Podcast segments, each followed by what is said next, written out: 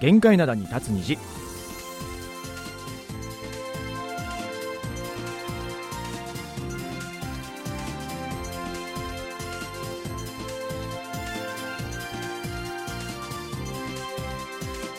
リスナーの皆さん、あにわせよ。木曜日の限界などに立つ虹、えー、トムジェリーのトム、イジンヒョンです。ジェリー武田博光です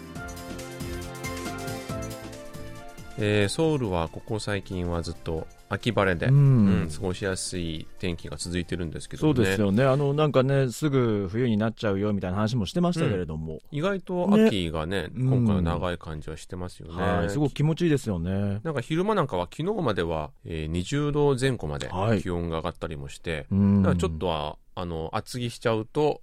汗ばむぐらいの勢いでしたよね。そうですよね、ん。えーただそんな天気とは裏腹にですね、はい。テウォンで転倒事故がありましたね、はい。えー大変たくさんの方が亡くなったり、うん。えー怪我をされたんですけどもまず亡くなった方々のご冥福をお祈りするとともに、えー怪我をされた方も一日も早く回復されるようお祈り申し上げます、はい。ねうん。であの今週に入ってから毎日毎日、えー限界などに立つ虹がこの話題で始まるので、あのー重い気持ちでお聞きのリスナーさんもいらっしゃるのかなと思うんですけども、はい、僕あの実はまあ事故が起こった29日の土曜日っていうのはですね、はい。夜イテウォンをちょっと通ってるんですね。ああそうなんですね。あの電車乗っててイテウォン駅を通過した時にですね、車内もかなり混んでて、うん。であの仮装した方たちもいっぱいいらっしゃったんでそこで初めて、あハロウィンのうん。なんかイベントがあるんだろうななんていうふうに思ってたんですけれども、はい。あの人の多さを見てですねまあ今日イテウォンにいたら、まあ、絶対動けないだろうななんていうふうに思いながら通り過ぎたのを覚えてるんです、うんでその数時間後にこのニュースが入ってきて、はい。あのす最初はねなんか数十人死傷者みたいな感じだったんですけど、うんうんね。うん。あやっぱりななんていうふうに思ってたんですけど次の日にはかなりの数のそうですね。ね、あの亡くなった死亡者が確認されたということで、本当、ただただびっくりしましたよそうねで。すよね。うん。僕もあのちょうどその日夜ずっとあのお仕事してて、うん。まあ、翻訳の仕事でパソコン使うから、はい、まあ、ずっとリアルタイムでなんかニュースをね、うん。見たりしてたんですけども、まあ、最初は本当にそれこそ、えー何十人数十人が、ね。えー死傷したってことであの心肺停止の方がその時はあの3人とかが結構長かったんですねその状態が、でまあでも3人も亡くなったのかっていう感じでちょっと驚いてたんですけども、うん。ただあのいろんなこう動画とかがうん。流れてきたじゃないですか、はい。あれこれちょっともしかしたら大変なことになりそうだなとはちょっとうん。不安な気持ちでいたんですけども、かなりのね犠牲者が出たということで、はい本当に残念なんですがそうね。えー今日はですねこの後あの予定を変更してですね、はいえー成川さんに、えー韓国に住む日本人ジャーナリストの視点で、えーイテウォンの転倒事故を解説したしていただこうと思っています。なのでですねあの普段お届けしている成川への優雅なソウル生活と2030青春エッセイは今週はお休みとさせていただきます。はい、えーそれでは今日はこの曲から始めていきたいと思います。はいえーナオルでパラン記憶風の記憶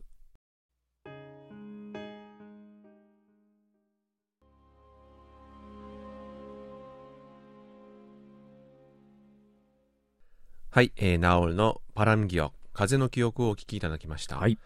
えーイテウォンの転倒事故についてリスナーの皆さんからもたくさんお便りをいただいています。はい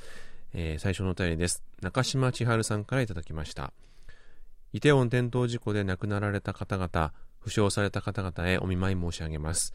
えーニュースを知り驚きましたう。んニュースの写真を見て大変な密集状態に、えー怖くなりました。うんこの事故が夢ならどんな匂いだろうかと辛くなります。えーそれではこの辺で失礼します。といただきました。はい、お便りありがとうございます。うございますうんいやーでも、まあ、それこそすごい状態ではあったんですけども、はいまあ、あそこまではいかなくとも、うん結構人混みがすごいっていうのは例えばね電車なんかでもよく経験しますし、はい。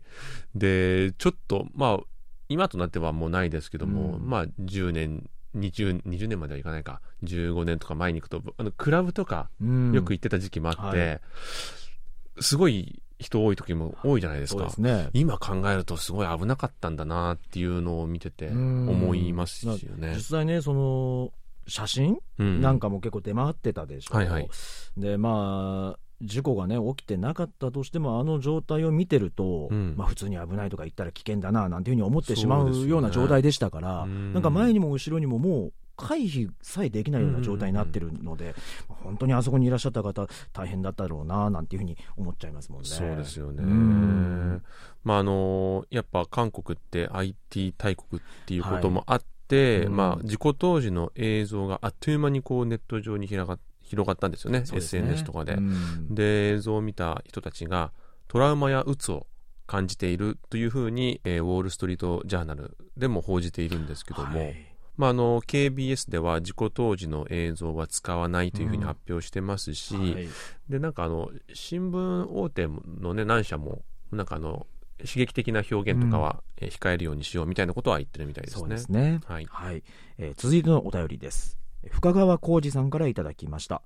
ソウルのイテウォン地区で29日に発生したハロウィンの転倒事故に接し、逝去された方に心から哀悼の意を、負傷された方にお見舞い申し上げます。被害に遭われた家族の方々の心情を思うと辛くなります。一日も早く韓国国民の方々の幸福を日本の愛媛県からお祈り申し上げますといただきました。ありがとうございます。はい、ありがとうございます。ううんん、そうですよ。あの被害に遭われた家族の方ももちろんなんですけども、はい、韓国、まあ、全体がですね、今はもう心痛めてますもんね。そうですよねうんなんか本当にこの規模からしてやっぱりあの、前のセオル号のことを思い出しちゃうじゃないですか。確かに。なんかこういう事故あると、まあ、その事故自体もすごい悲しいんですけどもこうだんだん日にちが経つにつれていろんなその亡くなった方のいろんなエピソードとかが。ニュースで上がってくるんですよね。うんでついついそれを読んでいるとすごい感情移入してしまって、うんずっと辛い思いが続くというか、んそういうのはありますよねだ。からなかなかね、この傷っていうのは言えそうにはないのかななんていうふうには、個人的には思ってしまいますね。すよねうん続きまして、岩手県の伊藤浩一郎さんからいただきました。金日の皆さん、こんにちは。毎月参加している金日 YouTube ライブに先週は参加できなくてごめんなさい。妻のお父さんが亡くなりお葬式をやっていました。一人が亡くなってもこんなに悲しいのにイテウォンでの事故で150人以上も亡くなるという事故を聞いた時は胸が押しつぶされそうになりました亡くなった人の多くが若い方と聞いた時親御さんの悲しみはどれほどのものかとお察しします武田さんはもちろんご存知と思いますが仏教には因果応報という言葉があります。物事には原因があり結果が出るということです。今回の事故は必ず原因があると思います。二度と同じような事故が起きないようにその原因を潰していくことが大切だと思います。それからイテウォンで演劇教室に通われているハマヒーさんは大丈夫ですか？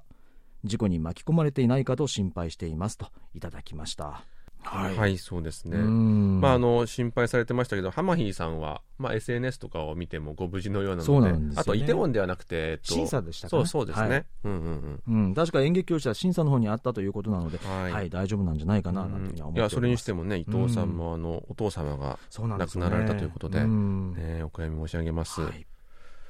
因果応報。うん、原因があるということですようね。ん。まあ確かに今回の事件のその原因究明というのはこれからも、まあなそうですねやっていくでしょうから。まあ、や今、いろんな偉い人が、まあ、謝罪をしたりしてますけども、うんまあ、そうですよね。あの、ただ謝って終わりとかじゃなくて、ねちゃんとあの原因、しっかり、えー徹底的にあの、調査をして、うんまあ、このようなことがね、もう二度と起こらないようにしてほしいなと思いますね。そうですよね。はいはい。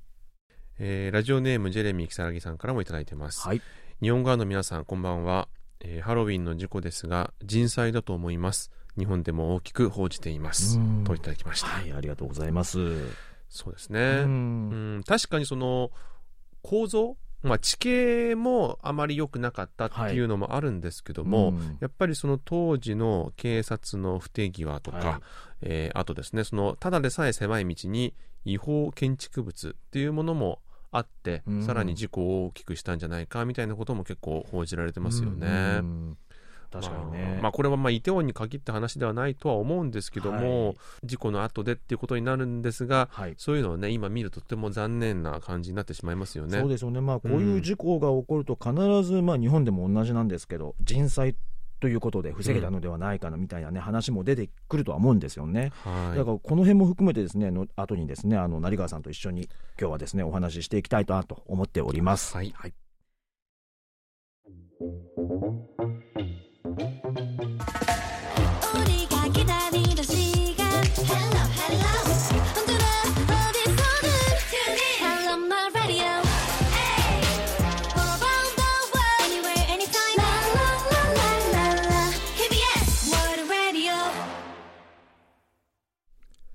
続いてのコーナーは、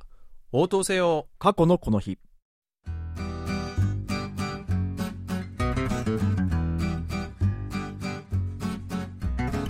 このコーナーは過去の今日に韓国でどんなことがあったのかをご紹介します。それでは早速過去の11月3日にタイムスリップしてみましょう。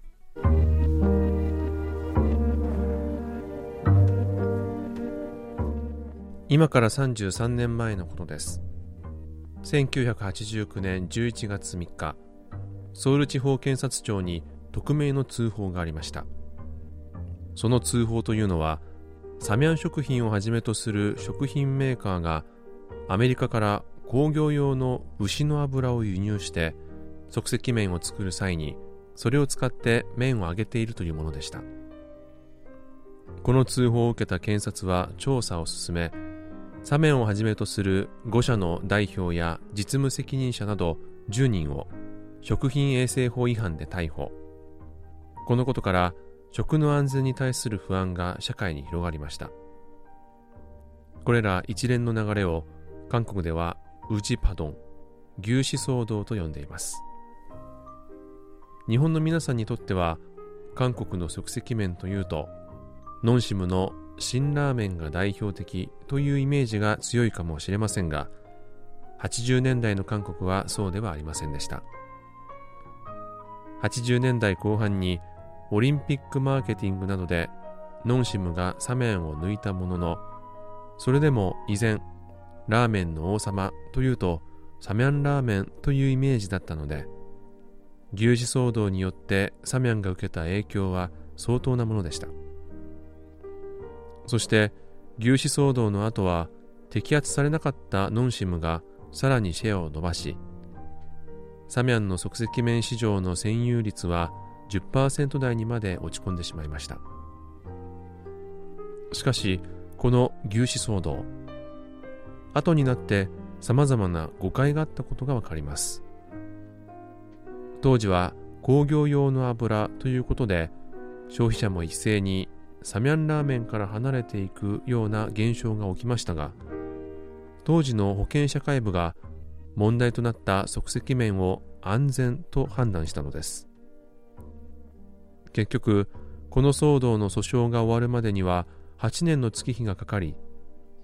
1997年8月日本の最高裁にあたる大法院はサミャン食品に無罪を言い渡しました。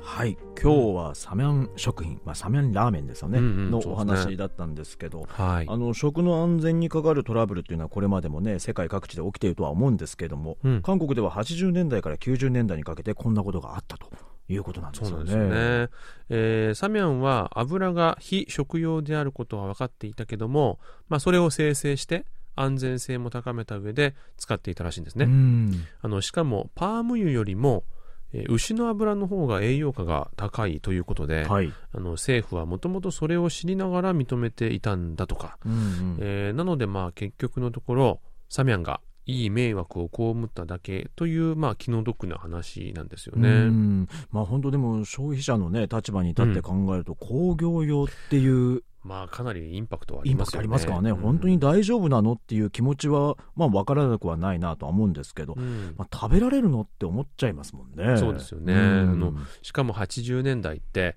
韓国の工業地帯で産業公害が深刻な問題になっていた時期ですので、やっぱ工業用という言葉にまあことさら敏感に反応してしまったのかもしれませんね。これねあの僕の年代の人たちって、うん、僕よりもちょっと上の人たちって結構その今はノンシムじゃない？ラーメンといえば、はい。でもサミャンのこと結構言うのよ言いますね。うん。ででもシェア的には全然今はもうねあの、ノンシムに負けてるでしょサミャンって、はい。あでもこんなことでもしかしたら変わったのかなってこの事件で変わったのかななんていうふうに今思いながら聞いてたんですけどね、まあ、あのそれは商品の、えー競争力とかもあるので、うんうんうん。まあ、100%牛耳騒動があー影響しているとは言えないんですけども、はい。サミャンもねここ近年ではあのプルダポポックン麺そうですね。あの辛いやつね、はい。えーまあ、プルダック炒め麺なんたなんていうふうに呼ばれてもしますけども、うん。このシリーズが好評なので、まあ、頑張ってるような印象は受けますけどね。そうなんですよね、まあ、どの業界でもそうなんですけど、なかなか一強では消費者にとっても良くないことなんでね、ですね。ぜひね、頑張っていただきたいななんていうふうに思いますよね。はい。うん。それではここで一曲聴いてみましょう。80年代から90年代を背景にした恋のスケッチ、応答せよ1988というドラマの曲です。はいえーバンド兵庫さんのボーカル、おひょくさんが1985年に発表されたイムンセさんの曲をカバーしました。えー、おひょくで、ソニャ、少女。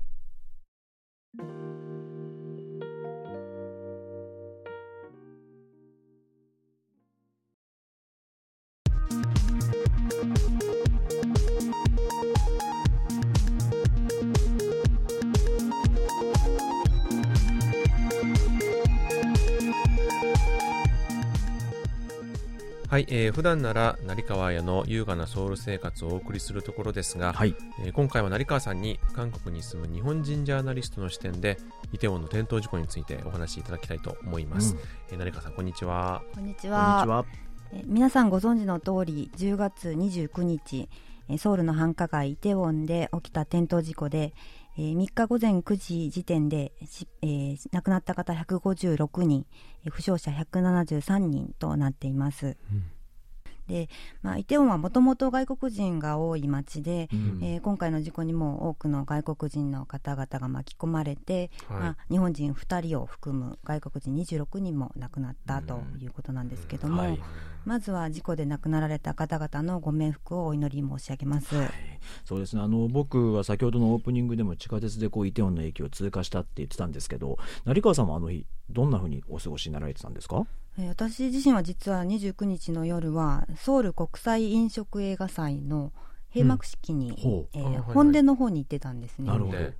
であの、まあ、行ってから気づいたんですけどもあハロウィンだったなと思って、えー本当に若者がもともとたくさん集まる場所ですけども、はい。まあ、ハロウィンといえばまずはイテウォン、うん。え2番目に本殿に集まるそういう場所で。そうではい。でまあ、いつも以上に多く集まっていて、まあ、ハロウィン関連のたくさんのイベントが開かれたり、はい。まあ、仮装した若者もたくさんいたんですけどうん。も、まあ、正直、えー日本で見るようなその歩行者を、えーの通行を管理しているような警察官の姿が、まあ、一生懸命探したわけではないですけどもパッと見たところ見られなくって、まあ、無防備だなという感じはしてたんですね。本でとかもすごかったんですかそうでしょいうやすごかったですよ。なんかあの馬が走ってたりとかしてああなんか見たかも、うん。うん。でなんか前後に日本だと警察官がいそうな感じがするんですけうん。どそれも見えなくてまあ大丈夫なのかなと。で普段からでも人が多かったりするので。はいはい。ほら、うん。なんかい最近だとあのいろんな規制もなくなってうん。夜とかすごいですもんねね週末は。ねただね。いらっしゃいますから。うんね、あのハロウィンのお祭りムードに包まれた場所にいらしたということなんですけども、あのイテウォンの事故のことはどうやって知りましたか、えー実は知ったのはあの翌朝で、うんうん。まあ、深夜にも実は電話がかかってたんですけど気づいてなくて、で朝になってあのメッセージがたくさんイテウォンじゃないよねみたいな。ああ心配するメはいッセージ、ねでまあ、電話かけたりしても、えーすごく心配されてたみたいで、うんうんうん。でまあ、ニュースをつけたら本当に愕然としたんですけども、はい。まあ、普通ね十数人でも大事故ですけども、ねまあ、桁違いの死者数だったのでちょっとしまず信じられなかったんですけども、うん。でまあ、10代20代の若者が多いということで、うん。まあ、頭をよぎったのは修学旅行中の高校生がたくさん犠牲になった2014年のセウォル号事故なんですけども、うですね。ねえーあの時は299人が亡くなってるんですけども、まあ、同じように再び安全軽視のえーために若い命がたくさん犠牲になってしまったということで本当にやるせない思いです。そうですね、まあ、本当に今おっしゃってたように亡くなられた方たちの中でやっぱ若い方たちが非常に多かったうんと。そうですねというのがやっぱ心苦しくて気の毒だななんていうふうに思ってしまうんですけど、まあ、これでね大きなショックを受けられた方っていうのは結構多いと思うんですよね。でまあ僕もこういろいろ友人からのメッセージだったりあと珍しかったのはあのあの母親から連絡来たの。だだあんまりこういうことなかったんですけど、うん。なので日本でもかなり大きく報じられてるんだななんていうふうには思いましたね。うん。まあ、この事故が起きた原因についても韓国では結構連日報じられてはいるんですけれども、はい。コロナの規制が解除されてから迎える初めてのハロウィンだったと。そうですよね。いうことなんですよね。なのであの毎年結構そのコロナ前まではイテウォンってハロウィンで多かったと思うんですけど、まあ、それよりもはるかに上回る人々が集まっていてすごい密集度になっていたというような報道もされてますよね。当日なんか10万人訪れたとか言ってましたもんね。ね言ってましたそうですね。なんか地下鉄の利用者でいうと13万人だそうなんですね。すごい。今バスで来たりとかいろんな形で集まってるので、でねまあ、うん10万人以上は本当に集まってたみたいなんですけども、はいでまあ、なぜ事故が起きてしまったのかというとさまざまな要因はあると思うんですけども、まだあの確定したこれだということは発表されてないですけども、はい。まあ、一つはえさえ狭い坂道に人が殺到してしまったとうん。いうことで、現場の道がイテウォン駅の出口からクラブのたくさんある方向へ向かう、えそういう経路になってるんですよね。ですね。まあ、駅から出てくる人と駅へ向かう人の両方向からえー狭い道に流入してしまって身動きが取れなくなったというのが、まあ、主な原因のようなんですけども、う。んまあ、それを防ぐには、まあ、一方通行に規制するとか、うん。まあ、あの駅の出口を他の出口に行くように誘導するとか。そうですね、うん、あるいはまあ道の上下で混雑を防ぐために警察を配置するとか、うん。まあ、取れる対策はあっただろうなと思うんですけども、まあ、先ほどおっしゃったように当日10万人以上集まっていたにもかかわらず、えー配置された警察官は137人だったと。えーいうことで警備が手薄だったというのは否定できないなと思います。137人ですからうね。うん。ん。だから10万人に対してってなるとやっぱ少なすぎますよね。なんかあの警察官が声を張り上げながら、ね、あーあのこっちに来ないでくださいみたいな感じで言ってるけど、全然聞こえてない感じで、なんかあのまあ。結構現場の警察がこうあの誹謗中傷されるみたいなこともあるみたいでね。ただそのその管轄の地区の交番のあの、あるおまわりさんがネットにあの、投稿したあ文章によると、見まあ、あの要請はしてたんだけどもうん。増員の要請してたんだけどもあまりちょっと聞いてもらえなかったみたいな事情もあるみたいですね。ただあの警察側も対策に不備があったっていうのはもう認めてるんですよね。そうですよね。あの、まあ、一番大きな問題は、事故が起きる前から、えーすでに危険性を訴えて、警察に通報していた人が多数いたのに、えーまともに対応できなかったということだと思うんですね。はいはい。で、まあ、かなり具体的に圧死の危険性があるということで、うんうんうん交通整理をしないとダメだというふうに訴えたのに、えー事故を防げなかった。ということは、まあ、警察の存在意義に関わる深刻な問題だと思います。そうですよね、ん。なんかもう11件あったそそうですよね、うん。しかももう4時間ぐらい前から、そうねなんですよね。あったということですこれね。はだいぶ危ないから、うん。絶対来た方がいいですよみたいなねね。通報があって、うん。その通報が11件あってし出動したのが4件だけだったそうですね、うんで4件もまあただちょっと行ってまあまあまあみたいな感じであまりこう、これといった対策なしに、うん。終わってしまっただからみたいですよね。普段の警察のねあのお仕事もこんな風にされてるのかっていうようなねちょっと警察の威信にも関わるような問題なのかななんていうふうにも思っちゃいますよね。そうですよね。うん。通報した側にとってはあ通報したら何かやってくれるだろうと期待しますからうね。ん。でまあ、もうイテウォンの転倒事故をめぐってはユン・ヒ軍警察庁長も、えー2日に、えー事故発生直前に警察へ多数の通報があったにもかかわらず現場の対応が不十分だったと、えー認めて謝罪しています。うんでまあ、ただ、大規模なイベントは大抵主催者がいてはい。警察と連携して安全対策を講じるんですけども、うん。ハロウィンの場合は主催者がいなかったためにえーそれができていなかったという説明も繰り返し、えーされてるんですね。まあね、ん。まあ、何かがあったってわけじゃなくてみんながこうワイワイと集まっただけってのはありますよね事実として。そうですよね、うん。でまあ、主催者がいるイベントの場合は主催者側が安全管理計画を立てて自治体や警察消防などの検討審議を受けることになっているんですけども、うん。まあ、主催者がいない場合に備えた安全管理のマニュアルがまだなかったということだそうなんですね。はい。うんでまあ、とはいえ主催者がいないイベントの場合本当に国には責任がないのかというと、それにはちょっと疑問を疑問を感じずにはいられません。そこですよね。だからね。うんそうですよねでまあ、例えば日本でもハロウィンは同じく多分主催者はいないだろうと思うんですけども、えー特に有名なのは渋谷に、えー例年多くの若者が集まってで DJ ポリスって知られるような、えー警備に当たる警察官の姿がたくさん見られるんですけども、はいまあ、これは、えー2001年に明石の花火大会の時に歩道橋で、えー密集した時に事故が起きて、はい。えーそれが教訓になってるんですけども、まあ、この事故では11人が亡くなって、うん。えー247人が負傷する、えーそういう大きな事故だったんで、えー私もはっきり覚えてるんですけども、はい。まあ、この事故以降日本では多くの人手が予想されるイベントでは警備に力を入れるようになったという経緯があるみたいです。なるほど。まあ本当この渋谷のハロウィンと結構比較されて報道されてることも多いと思うんですけど、うん。あのやっぱ明らかに違うのはイテウォンってあのこの今ね現場事故の現場になったところもちょっと入ると坂なんですよね全てが。そうそうです。ねだからすごい渋谷のように平坦な道ではなくてほんでだこう範囲も広くないのですごい密集度が高かったんじゃないかなって簡単にお思っちゃうんですけどね。そうですね、うん広い空間がほとんどないですもんないんねですよね。渋谷の場合はあの交差点がすごく広くて、人が多いのは多いですけど、まあ、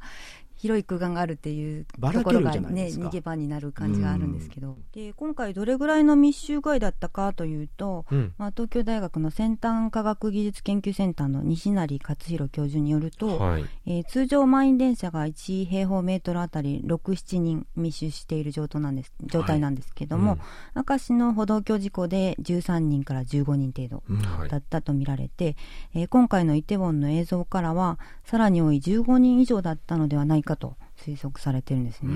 なのでもうかなりの密集度だったみたいです。ですよね。うん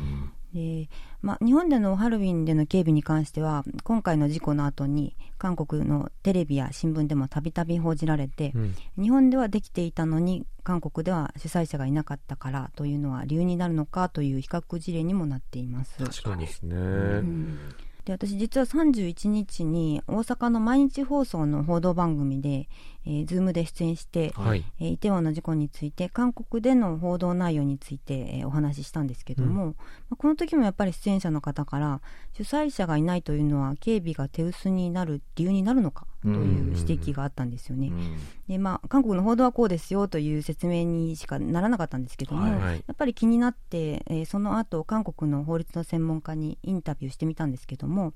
まあ、主催者がいなくても基本的に国や自治体は市民の安全を守る責務があると、うん。まあ、いろんな根拠法もあるんですけども、うん。でまあ、例えば損害賠償を求める訴訟を起こして責任を問うということも考えられると話していました。うん、そうですよね。あのイテウォンの場合、まあ、主催者がおらず安全管理所の責任の所在っていうのが不明確だったということなんですけど、それでもやっぱ国、まあ、特にね住民とは近いその自治体にはやっぱりあの国民の安全を守る責務っていうのはあったんじゃないかななんていうふうには思っちゃうんですけどさっきおっしゃってたあの明石のイベントなんかも確かあれ民事訴訟ではあの損害賠償出てますからね。ううん。そうですよね。ねなので、まあ、ちょっと時間が経ってきて放送会の方から、うん。政府機関と公務員が事故をあらかじめ予想できたにもかかわらず必要な措置を尽くしていないことが、えー判明すれば、えー国の賠償責任が認められるという意見も出ています。うん。なるほどまああのハン・ドクス、えー国務総理もですね、はい。海外メディア向けの記者会見で、まあ、そういう指摘はあったみたいで、なうん。じゃあ何あの若者たちに責任があるのかみたいな質問があって、いやいやそんなことはないと若者は悪くないし、まあ、あの国に責任はあるみたいな発言はしていましたね。うん。ただやっぱネット上とかを見ると、あのーまあ、初期になんか特にそうだったんですけども自ら、えー好きで遊びに行ったのだから、まあ、自己責任なんじゃないの？みたいなちょっとあの心ないコメントもかなりあったんですけども、まあ、やっぱり国に責任があるっていうことは国のねあの偉い人も言ってるっていうことですね。そうですね、まあ、今はもうそれが放送会の大方の見方になってるんですけども、うんうん。でまあ、もう一つ気になってることがあって押せ押せ見ろ見ろと言って押した人がいたという証言がね、56人のグループがみたいな話がありましたね。うんたく。さん出ていて、まあうん警察でも監視カメラを確認するという話なんですけども、はい、まあ、これも法律の専門家に聞いてみたら、えーしかしながらこう押した人の特定が難しいだろうとそうですよね。えーいくら動画がたくさんあったところであれだけの人数がいて、うん誰が何を発してとかそういうことはかなり、えー難しいだろうという話と、えー特定されたとしても、えーその押したことと犠牲者が亡くなったことの因果関係っていうのが証明が難しいだろうと、そうですよね。ね幼くっても亡くなった可能性もあるとかですね、うんそのあたりが難しいんですよね。うんなので可能性は低いんですけどもだけどまあ故意に押したということであれば暴行致傷などの、えー刑事処罰の対象になりうるというふうには話していました。うんまあまあ、処罰の対象になるならないとは別にはい。あの状況で故意に押したということがあればえそれはちょっと遺族の方からするとちょっと許せないだろうなと確かえにねーそうですよねいうふうには思いますよね。本当にあのやりきれないと思います。まあ、ただあの処罰するかどうかはさておき、まあ、どういう流れであんなことになったのか、まあ、状況を把握することは大事ですよね。うんあそうですよね、えーそそのあたりは政府による捜査が本格化していますので、まあ、その様子を注意深く見守っていきたいなと思います、うん。大きな事故が起きた時結局誰の責任だとかそういうことであの終わってしまいがちなんですけども、うん。まあ、まず何よりも再発防止が大事だと思うんですよね、はい。はい。でまあ、そのために真相究明が必要だとえーいうことで、うん。私はあのセウォル号の事故の時は現場で取材に当たっていましたので、うんまあ、今回、えー当時と比べると情報の開示が比較的スムーズだなというふうに感じています、はい。はい。で例えば先ほど言及した警察への通報内容なんかは、えー100%非難を浴びる内容ですので、うん。まあ、警察にとっては隠したい内容だと思うんですけども、うん。まあ、割と早く開示されました、でまあ、セウォル号の事故の時には情報が本当に錯綜してそうですえね。ー後になって分かったそうですよね、うん。後になって分かったのは政府の報道への介入もあったと、うんえいうことで本当に私も現場にいて不信感いっぱいだったんですけども、まあ、今回はまあ大統領の対応も比較的早くってそうですね。でで検察出身というのもあるので、うん。多分警察の責任追及も含めて、まあ、真相究明はきちんとやるんじゃないかなという気はします。なんかやっぱあの、哀悼期間とか、あとあの、いろんな、えー遺族の方への支援とか、もうすごい早く決まってたので、うんまあ、やっぱこれも一応、まあ、セウォル号の教訓といえば教訓なのかなと、政府かなりテキパキ働いてるなっていうの印象は受けましたよね。うん、そうですね私もそう思いました、やっぱりあのセオル号の時に対応が遅かったっていうのはかなり問題になりましたので、はい。そのあたりは気をつけてるんだろうなという感じはします。はいでまあ、すでに挙げられる反省点はいくつもあると思うんですけども、まあ、一つは何度も申し上げている通りし主催者がいないイベントでも事故を予防するシステムを構築すると、うん。えーいうことはユン・ソンニョル大統領もすでに明言しています、でまあ、この大統領の言葉を受けて与党・国民の力は、えーイテウォンの転倒事故のように、えー主催者がいない集団イベントに対する安全管理を強化するために、えー災害安全管理基本法の改正を進めると、えー1日に明らかにしました、ね、また警察の対応が不十分だった点を踏まえて112番通報これは日本の110番に当たるんですけども、102番通報の対応システムを改善するなどさまざまな対策が発表されています。はい。で確実に実現して同じことが二度と起こらないように安全対策を徹底してほしいなと思います。そうですね。やっぱあの、言葉だけでなく、え本当にそうしたシシステム作りに、早急にあの着手してほしいなと思うのが、昔なんかあの、女性をすごい残酷に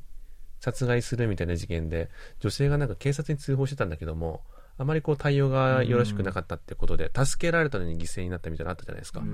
あの時に確かかなり批判を受けて、そういうこともうないんだろうなってなってたはずなのに、うんまたこういうことがあったからちょっと残念ですよね。そうですね、うん時間が経つとやっぱりね緩んでしまうところがあるのかなと。ね。であとこういうことが起こるとこういうイベント自体をなくそうなんていうふうになっちゃうと、うんまたそれはそれでまた違うと思うので、ね。ね私正直やっぱりあのコロナで若者もすごくうん我慢してたと思うんですよね。うんで、あのマスク取って外出できるっていうのがやっぱり仮装して楽しめるハロウィンっていうのはすごく楽しみだったと思うんです。うんなので、まあ、すごく若者の気持ちがわかるというか、そうねそういうやっぱりエネルギーが誤ってると思うので、うんはいそういう場は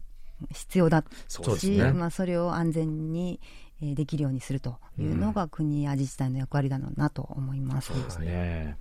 えーまあ、今回の事故を受けて、えー各地で商工所が設けられてるんですけども、えー私もイルさんの方の自宅の近くに設置されたので弔問に行ってきました、うんで私が通う東北大学でも、まあ、出身の俳優のイ・ジハンさんが、えーはい。事故で亡くなって、うん。まあ、本当に若くてこれからという命がたくさん失われてしまって、えーやるせない思いでいっぱいです、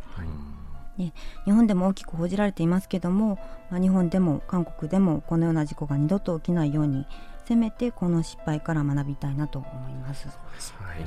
えー今日は予定を変更して成川さんにイテウォンの転倒事故についてお話を伺いました、成川さんどうもありがとうございました。どうもあありがとうございました